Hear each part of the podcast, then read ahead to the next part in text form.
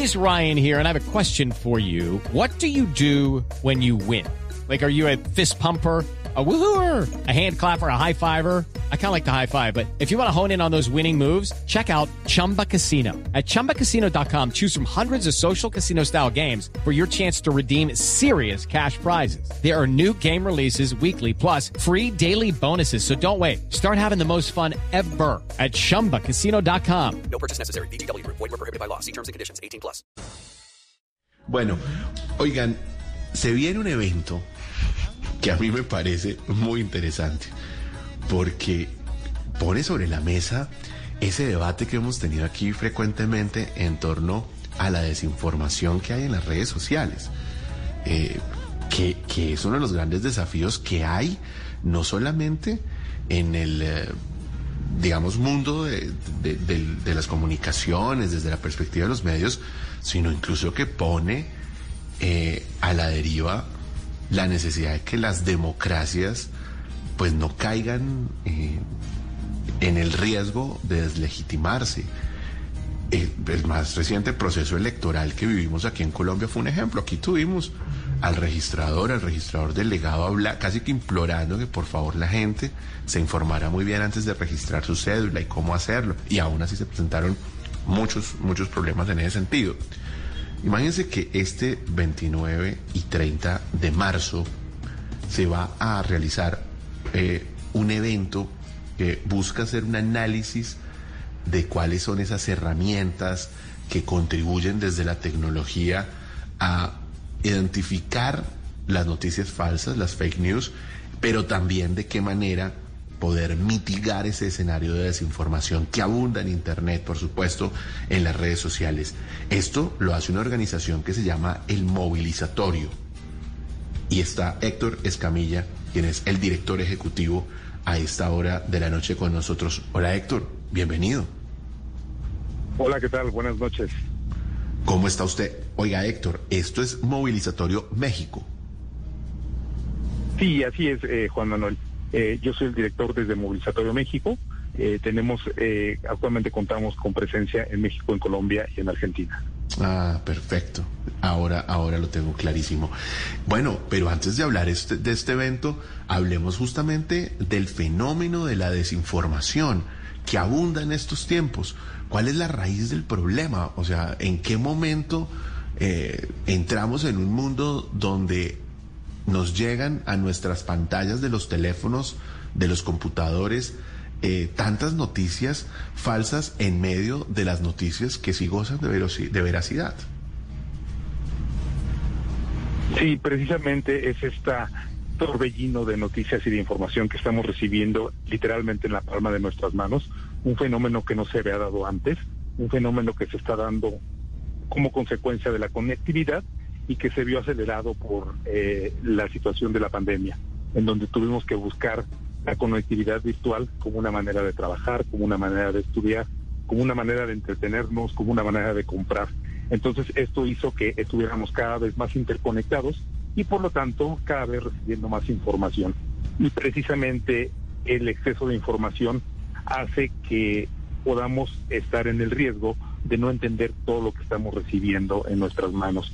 Y creo que tenemos que entonces desarrollar y promover herramientas en, de la sociedad para que nos permitan discernir de la información que estamos recibiendo, para poder hacer el mejor uso de ello y aprovechar con ello el poder del Internet. ¿Qué tan grave es ese fenómeno de desinformación, Héctor? Yo creo que mientras ustedes aquí, nos, mientras nosotros aquí estamos hablando de este tema, están circulando millones de mensajes de personas que desde su teléfono, eh, a lo mejor adrede o sin quererlo, publican cosas que no son ciertas, sobre todos los temas, sobre pandemia, sobre elecciones, sobre negocios, gente que escribe cosas negativas contra las marcas. ¿Qué tan grave es el fenómeno? Digo, el, el fenómeno es, es de una, una dimensión que es casi imposible, eh, precisamente, eh, valga la redundancia, dimensionar, porque hoy nos hemos vuelto todos no solamente consumidores de información, sino todos somos al mismo tiempo transmisores de información y emisores de información. Nosotros creamos nuestro propia, nuestros propios contenidos y los distribuimos en nuestra red de conocidos eh, a través de las diferentes plataformas y redes sociales. Entonces, esto nos pone, eh, como te comentaba anteriormente, cada vez en un mayor riesgo y eh, hay diferentes estudios. De hecho, el Washington Post eh, realizó un estudio junto con la Universidad de Nueva York y la Universidad de Grenoble en Francia, en el cual se midió del agosto a de 2020 a enero de 2021 eh, la digamos el seguimiento y los likes o los me gusta que había a diferentes plataformas de información y el estudio arrojaba eh, aquellas plataformas que de alguna manera publican información errónea, información falsa o información que permite, que pretende desviar la atención de las personas, tienen seis veces más me gustas o likes que aquellas plataformas de información verídicas como pueden ser la Organización Mundial de la Salud o medios informativos tradicionales como CNN, por ejemplo. Claro, pero además... Esto nos da una dimensión de que la desinformación está ganando a la, información y por lo tanto requerimos de poder de contar con esas herramientas que nos permitan entender mejor cómo está siendo nuestra interacción con este ecosistema de medios. Qué peligro eso, Héctor, de verdad. Y, es un sufrimiento para los medios de comunicación que intentan justamente informar de esos medios con credibilidad, informar bien todos los días eh, y pues generalmente esas noticias que se viralizan, que son fake news, eh, pues a, a, veces son porque tienen un impacto importante en la sociedad y entonces la gente quiere contar eso y quiere replicar eso. Pero Héctor, a propósito de estudios, eh, ustedes tienen información desde qué países eh, se generan la mayor cantidad de fake news. Eh, realmente el, la, todos los países estamos cayendo en, este, en, esta situación de la generación de noticias falsas eh, y sin, embargo no solamente las, las, noticias falsas que van dirigidas a un, a un país tienen el origen en el mismo país. Eh, están habiendo inclusive compañías eh, de mercadotecnia que saben utilizar perfectamente el efecto de las noticias falsas y que lo que están haciendo como una estrategia de manipulación que le venden a otros gobiernos, a otras empresas, porque debemos entender que la desinformación no solamente eh, es, es eh, tiene como fines la propagación de dirigirnos a nosotros eh, para manipularnos en temas políticos, sino también se da en situaciones ideológicas, para fines culturales, para fines comerciales. Pues esta desinformación realmente puede distraer nuestra atención de, de dónde estamos para ponernos a manos de intereses particulares que no precisamente están alineados con los intereses benéficos que tenemos para el desarrollo de nuestra sociedad. Aquí estoy viendo. Nosotros desde Movilizatorio tenemos ya eh, por la información. Eh, tenemos un, un, un, una alianza muy importante con el área de News Initiative de Google, en la cual nosotros hemos desarrollado eh, diferentes estrategias de educación mediática, entre ellas la principal es eh, Digimente, que Digimente es el primer currículum de educación mediática que está hecho desde y para Latinoamérica, en el cual nosotros promovemos las herramientas que son básicas para poder tener una buena interacción en este ecosistema de medios. Miren, tan preocupante es el tema de la, de la desinformación. Y ya para que hablemos del evento, porque se nos pasa el tiempo, que tres temas que marcan la pauta en desinformación, o sea, sobre qué se circula, pongámoslo en términos muy prácticos, qué tipo de mentiras circulan, sobre todo en las redes, mentiras relacionadas con temas de vacunación. Hágame el favor. O sea, me imagino que gente diciendo que las vacunas o no sirven, ese tipo de cosas, y, y con lo difícil que Desde es. la animar opinión personal, que es Claro, el problema, ¿no? Claro. Sin, claro, sin la- fondo en, en información y en conocimiento. No, y téngase con la segunda, remedios y curas. Yo no quiero imaginar la gente inventándose remedios para evitar vacunarse, ¿no? Ni la gente que se los inventa y los pone, ni la gente que los consulta y los hace. Exacto, O sea, sí. para los dos lados. Y en tercer lugar, el tema político que aquí hemos hablado en varias oportunidades. Eh, ¿Cuál es el evento, Héctor, que se viene el 29 y 30? Hablemos un poco de la agenda, cómo conectarse. Sí, precisamente estamos haciendo esta división en dos días para el evento, porque creemos que la educación mediática tiene dos, dos áreas de oportunidad muy eh, particulares desde donde podemos iniciar esta conversación. El primer día, que es el día 29 de marzo, estamos hablando de lo que significa la educación mediática en el entorno escolar, en el ambiente escolar.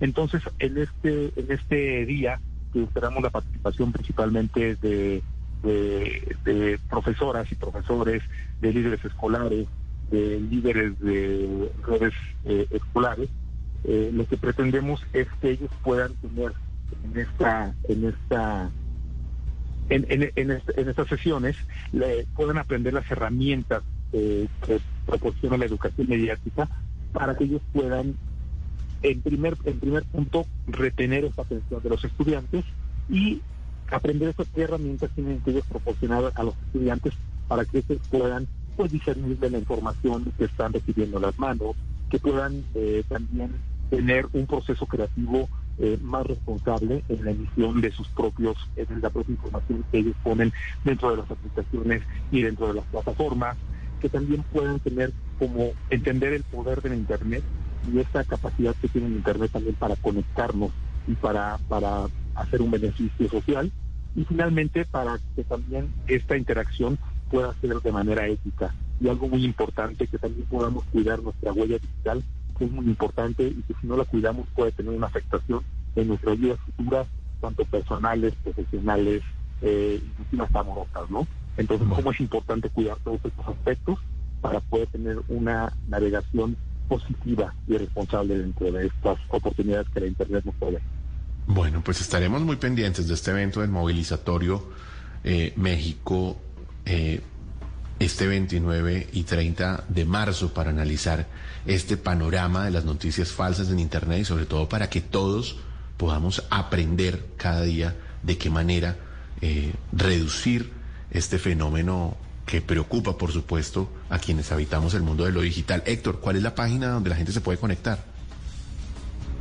Ok, la, la página del, donde, ustedes pueden hacer su registro es eh, edumedia.lat y ahí se pueden eh, registrar. El registro es totalmente gratuito y la asistencia igual.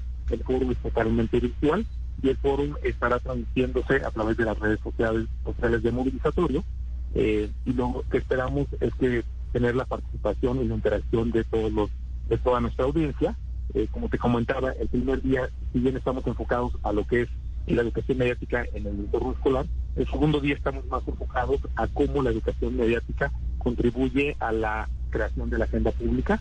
Entonces ahí eh, lo que esperamos contar es con medios de comunicación como ustedes, eh, influencers, eh, generadores de políticas públicas, líderes de organizaciones, para que juntos podamos tratar de comprender cuáles son las oportunidades y los retos que tenemos que vencer para lograr tener una estrategia coordinada para implementar una educación mediática que nos lleve al desarrollo en la región. Muy bien.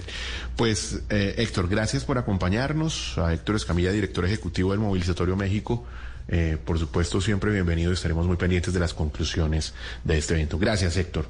Eh, como siempre, y bueno, ahí queda clarísimo, el fenómeno de las fake news es un fenómeno que no es ajeno a los ciudadanos, a quienes navegan, a quienes generan contenido, a las empresas y por supuesto a los medios de comunicación. It is Ryan here, and I have a question for you. What do you do when you win? Like, are you a fist pumper? A woohooer, a hand clapper, a high fiver. I kind of like the high five, but if you want to hone in on those winning moves, check out Chumba Casino. At ChumbaCasino.com, choose from hundreds of social casino style games for your chance to redeem serious cash prizes. There are new game releases weekly, plus free daily bonuses. So don't wait. Start having the most fun ever at ChumbaCasino.com. No purchase necessary. BGW. Void were prohibited by law. See terms and conditions. 18 plus.